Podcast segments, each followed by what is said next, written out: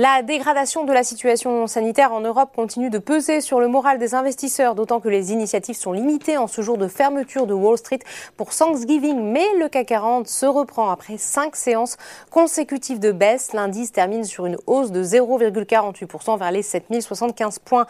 Du côté des valeurs, la foncière Unibail Rodamco Westfield est en tête de l'indice, plus 3%, suivi par Pernod Ricard qui gagne 2,45%. Le groupe profite en effet des annonces de son concurrent Rémi Cointreau qui a relevé ses objectifs financiers annuels. Le compartiment technologique affecté lors des dernières séances en raison de la tension sur les taux longs rebondit dans le sillage du Nasdaq hier.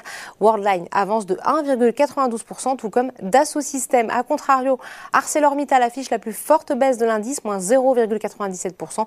Sanofi se replie également de 0,76%. Dans l'actualité des valeurs, Orange annonce avoir accepté la démission de son PDG Stéphane Richard, qui sera remplacé d'ici le 31 janvier prochain après sa condamnation en appel dans l'affaire de l'arbitrage entre Bernard Tapie et le Crédit Lyonnais. Le titre recule légèrement, moins 0,23% sur le SBF 120.